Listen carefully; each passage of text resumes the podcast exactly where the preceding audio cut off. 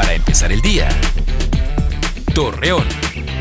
Muy buenos días, viernes 8 de octubre le presentamos la información para empezar el día.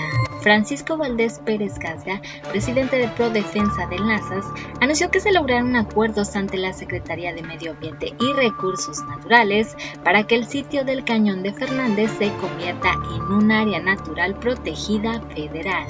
Con éxito concluye la aplicación de la dosis de la vacuna contra el COVID-19 en jóvenes de 18 a 29 años de edad.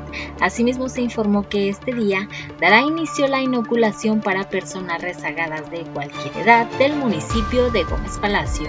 Rosario Pedraza, coordinadora de Moreliar, indicó que este movimiento de arte y cultura, que cumple cinco años, busca aumentar el flujo de personas sobre esta vialidad para que sus colaboradores tengan un una mejora en su economía.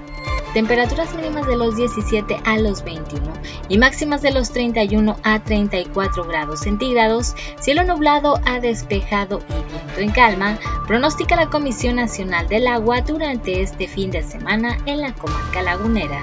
Hoy se celebra el Día Internacional de la Dislexia, fecha que busca en la sociedad crear conciencia sobre este trastorno que afecta el aprendizaje y el desempeño en la lectura y escritura de niños, adolescentes y adultos.